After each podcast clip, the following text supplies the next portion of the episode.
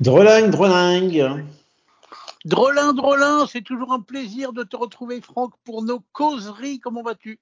Et très bien, il y a donc quelqu'un à l'intérieur. Salut Guillaume, ça va très bien. Eh oui, il y a quelqu'un à l'intérieur, il est là, il, euh, il est vivant, il euh, fonctionne. Et, et je vais t'emmener sur la route aujourd'hui.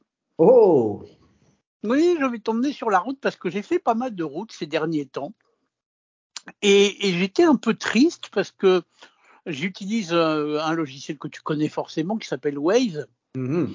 Et, et je suis un peu triste parce que je trouve que les GPS n'évoluent pas beaucoup. Euh, moi, j'aimerais bien que Waze, euh, à l'heure du déjeuner, il me fasse une petite pastille. Coucou, c'est peut-être l'heure de manger. Est-ce que vous voulez que je vous propose un bon resto? Ou d'avoir un petit bouton dans un coin euh, que je puisse appuyer dessus pour que Waze me propose la station-service la moins chère quand je vais plus avoir d'essence. Et je voulais savoir ce que tu pensais euh, de l'évolution de ce genre de, de logiciel qui nous guide et qui, je trouve, pourrait nous guider plus, je sais pas, avec plus de nouvelles fonctions qui arrivent et il se passe pas grand chose. Alors je suis un peu triste. Oui, mais c'est vrai, je partage complètement ton avis. En plus, c'est le GPS, je trouve que c'est un, c'est un, c'est un truc magique. Le, le, ce qu'on appelait, euh, ce qu'on appelle le PND, mais ça se trouve plus tellement. Le PND à l'origine, c'est Personal Navigation Device ou quelque chose comme ça, et qui est le, le petit engin TomTom qu'on a tous eu dans nos voitures. Maintenant, il est sûr qu'on utilise plutôt des choses qui sont soit directement dans le véhicule, soit dans nos téléphones. mais il y a encore des gens, je crois que ça se voit encore un peu les PND. Mais en tout cas, c'est un engin que je trouve complètement magique, moi, parce que c'est à la, rencontre hein, de, de plein, plein, plein de technologies. Pour, pour arriver à faire ça, il faut avoir l'électronique de l'engin, mais il faut avoir GPS. Pour avoir GPS, il faut avoir des fusées, des lanceurs. Il faut avoir euh, une entente internationale. Il faut réussir à avoir fait plein de, composants électroniques très particuliers. Et puis après, il faut avoir cartographié la planète avec grande précision et avoir en place quelque chose qui permet de garder cette cartographie à jour. C'est-à-dire que j'ai l'impression que le GPS, c'est c'est euh, à la croisée des chemins de, de plein d'inventions, de découvertes et de et de, de travaux de l'humanité. Je, trouve cet engin magique, mais je suis complètement d'accord avec toi. Ça a pas tellement, euh, ça a pas tellement évolué. Wa- Waze a été, je trouve, un, sacré, euh, une sacrée avancée parce que le, le, le ce qu'on appelle le crowdsourcing, quoi, le, l'acquisition des données par la foule et, la précision que ça donne sont, sont magiques. Moi, je me souviens des premiers, les premières fois que j'ai utilisé Waze, c'est- je trouvais ça complètement magique. Et euh, mais, mais ça n'a pas tellement avancé. À une époque, je sais pas où ça en est, mais à une époque, je sais que que les gens de TomTom hein, euh, travaillaient, donc j'imagine d'autres aussi, hein, mais je suis sûr que eux travaillaient sur ce qu'ils appelaient de la navigation très haute définition. Euh, donc avec de la cartographie très haute définition permettant d'avoir une vision très fine des, euh, des choses.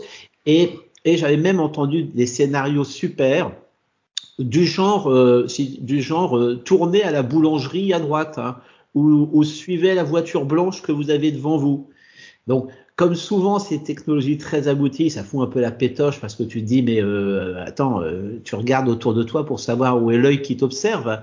Mais, mais je trouve ça chouette moi d'imaginer des systèmes de navigation qui ressemblent à ce que peut être un bon navigateur ou une bonne navigatrice sur le siège du passager. Oui, tout à fait. Et puis en plus, c'est vrai que quelque part, ça peut rendre des services. Quand je te donnais mon, mon idée de, l'essence, c'est que ton téléphone étant connecté à ta voiture, quand ta voiture te fait le petit bip pour dire vous n'avez plus beaucoup d'essence, le GPS devrait pouvoir voir ce petit bip et dire voulez-vous que je vous propose la station-service la plus proche? Et je comprends pas pourquoi il ne le fait pas, alors que technologiquement, on a les moyens de faire ça. Ouais, ouais, ouais. Mais euh, j'ai peut-être une, j'ai peut-être une hypothèse, c'est que pour faire ça, il faut que ce soit euh, l'intérêt de quelqu'un ou de quelques-uns qui arrivent à s'entendre et à, reconstituer l'ensemble de la chaîne. hein. Euh, moi, en d'autres temps, euh, il m'est arrivé de travailler sur des projets comme ça pour mettre exactement les services dont tu parles dans la voiture. hein. Et on peut penser que le plus légitime pour mettre ces services, c'est le constructeur automobile. Mais on en a déjà parlé ici. Aujourd'hui, on peut nourrir des doutes sur la capacité d'un constructeur automobile à, à, mettre ce type de service dans la voiture. Parce que il est clair que si, on regarde l'histoire de ces dernières années, euh, les constructeurs automobiles, ils, ils, savent faire des automobiles et quand il s'agit de faire des services numériques, même s'ils en revendiquent souvent l'intention, dans la pratique, ils le font très rarement. Je crois que ce sont des métiers différents qui, qui demandent des façons, de, qui, oui, qui procèdent de façons de penser très très différentes. Hein. Et, et, et d'ailleurs, dans la pratique, il y a pas mal de constructeurs automobiles qui ont fait des partenariats avec des fournisseurs de ce type de service, ou bien qu'on fait des partenariats directement avec des Google ou des Apple en leur disant, ben, on vous lâche complètement l'écosystème, hein. mais mais, mais, mais, on arrive à quelque chose qui est rarement satisfaisant, qui est très dépendant du véhicule, qui est, euh, moi, à une époque, je rêvais d'un constructeur automobile me faisant exactement ce dont tu parlais, là, à savoir me dire, oh là là, tiens, euh, tu vas avoir besoin d'essence, euh, tu vas à Aix-en-Provence, là, tu vas avoir besoin de carburant. Eh ben, je t'ai trouvé une station avec un bon prix euh, où il y a, où le produit est disponible et où il n'y a pas trop la queue au moment où tu vas passer en face. Quitte à ce que le carburant à ce moment-là soit, soit payé par le conducteur directement au constructeur, le constructeur servant d'intermédiaire et le constructeur étant tout à fait en droit de, se rémunérer pour ce service qu'il a donné en prenant par exemple une petite marge chez le pétrolier. Est-ce que tu crois que si on, fait un peu de science-fiction, on y arrivera un jour à ça ou pas?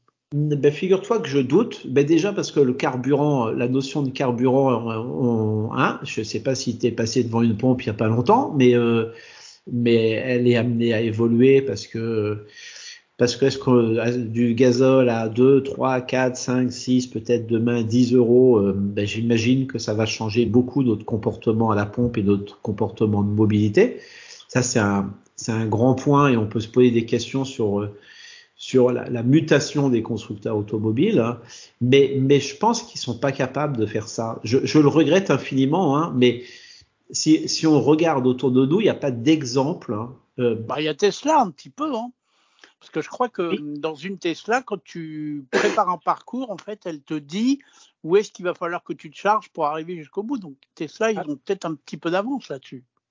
Oui, oui, mais si tu regardes dans, la, vente de services complémentaires, hein, euh, Tesla fait pas beaucoup mieux que les autres. Il le fait sur l'énergie parce qu'il avait la nécessité de le faire déjà parce que pour vendre ces véhicules, il fallait mettre des superchargeurs à droite et à gauche. Donc, euh, ça, fait partie et du modèle économique et de la nécessité technique pour arriver à vendre leurs autos. Mais, euh, mais, mais ils t'ont pas. Moi, euh, j'ai jamais vu une Tesla euh, proposer un arrêt au restaurant ou, quoi que ce soit d'autre comme ça qui soit un service à valeur ajoutée euh, pour le client. Non, moi j'ai des, vrais doutes sur. J'ai l'impression euh, au fil des années que, quand tu sais très bien faire quelque chose, vient avec l'incapacité à, à, faire même un peu bien autre chose. Et euh, est-ce que tu peux faire de la très bonne radio en faisant de la télé à côté? Je suis pas sûr.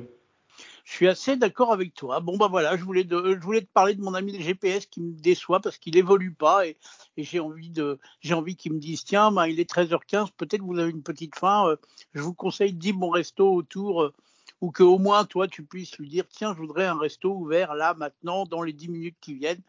Et bon, peut-être ça viendra, peut-être que ça ne viendra pas. Bon, cas, que tout... tout... est prêt. Je, je, crois que la chaîne économique, elle n'est pas prête, mais techniquement, il y a beaucoup de choses qui sont, qui sont, qui sont prêtes hein, pour, pour faire ça, et ce, et ce depuis quelques années. Mais pour revenir à, la navigation dont je parlais tout à l'heure, ça, ça euh, je pense qu'il y a déjà des opérateurs qui pourraient, quoi, des opérateurs, des éditeurs ou des, des fournisseurs de, logiciels ou plateformes numériques qui sauraient faire ça, hein, euh, en, regardant, si, si, tu regardes euh, sur Street View par exemple, tu es capable de savoir ce qu'il y a autour, et au lieu de dire prenez la deuxième à droite, dire tournez à la boulangerie, c'est autrement plus sympa. C'est vrai. Puis, puis j'avais eu une autre idée derrière la tête toute bête, mais c'est quand tu arrives dans une ville, qui a un petit pop-up qui dit tenez, vous arrivez à Chartres, c'est une jolie ville, voulez-vous la visiter? Clique, tu fais oui, et là il te fait un petit parcours. Euh, euh, un peu comme les petits trains touristiques, des jolis endroits à voir à Chartres. Eh ben, ça pourrait être une option à rajouter dans un GPS. C'est amusant que tu parles de ça parce que euh, le, moi, c'est, euh, j'ai travaillé à une époque, mais à la même époque et sur le même projet, dans lequel on, réfléchissait à la fourniture de nouveaux services, des services intelligents dans des voitures, sur exactement ça. Et on avait même trouvé des partenaires techniques qui le font. C'est-à-dire qu'il existe des gens comme ça qui, euh, qui font des trajets, des, trajets de visite dans des villes. Hein.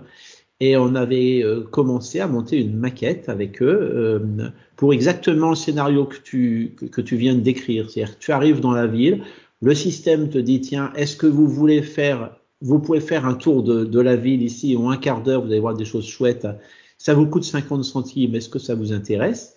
Euh, Tu réponds oui euh, sur ton écran télématique, là, dans ta voiture, et, et le, système, le système te guide avec, euh, en, en, te, en, en te, te, en te racontant les choses. Exactement, en te faisant la visite. Ça, et ben, et ben voilà. Et, et ce type de service qu'on a réussi à maqueter à une époque, hein, n'a jamais trouvé son débouché commercial, mais je pense aujourd'hui qu'il n'a pas trouvé son débouché commercial juste parce que personne s'en est occupé correctement.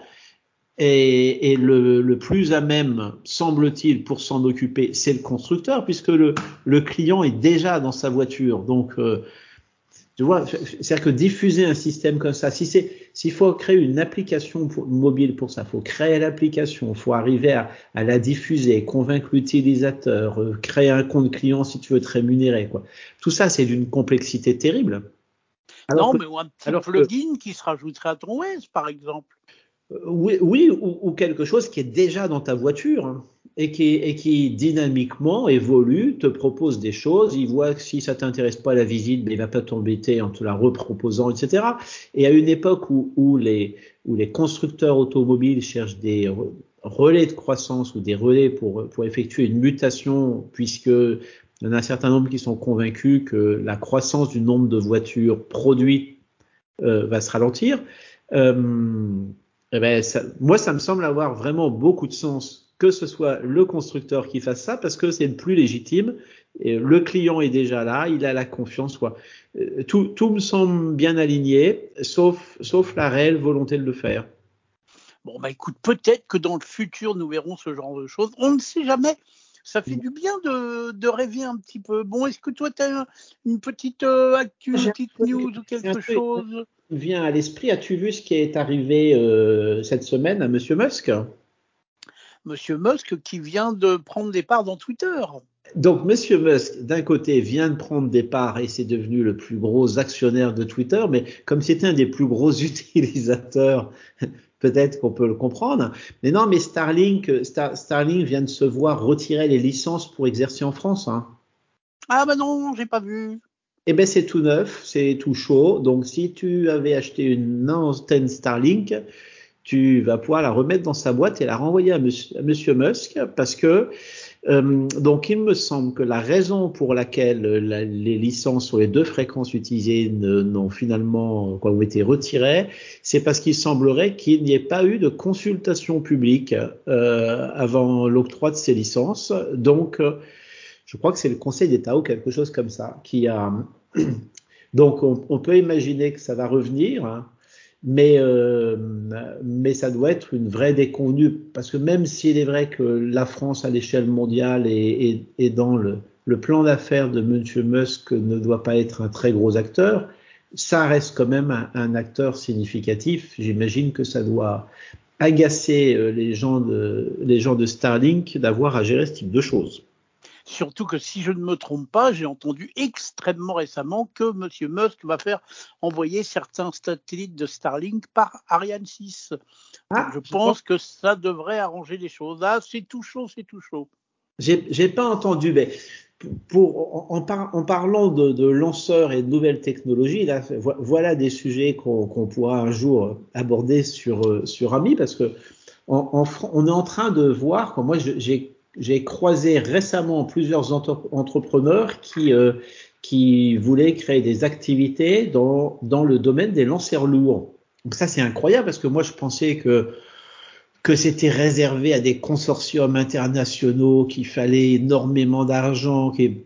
Mais il semblerait que penser des fusées aujourd'hui, euh, ça coûte pas autant d'argent, que ce soit pas si compliqué, et que le CNES soit prêt même à, à céder l'exploitation d'un certain nombre de brevets qu'ils ont euh, par des startups qui viendraient s'impliquer sur ces sujets et s'investir pour créer des lanceurs privés, même en Europe. Eh ben, euh, je trouve ça assez sympa comme idée. Bon, ben écoute, nous nous enverrons en l'air une autre fois car je pense que nous n'avons plus le temps, mais le sujet me passionne, donc ce sera avec un immense plaisir que nous le traiterons ensemble, mon cher Franck. Super, Guillaume. Je te souhaite une très bonne journée. Eh bien, merci à toi aussi. Et n'oubliez pas que vous pouvez vous abonner au podcast Ami le podcast pour entendre nos causeries euh, chaque semaine. Hein. Donc, n'hésitez pas, c'est sur la plateforme Android et sur la plateforme Apple. Et ça s'appelle Ami le podcast, mon cher Franck. À bientôt pour de nouvelles aventures.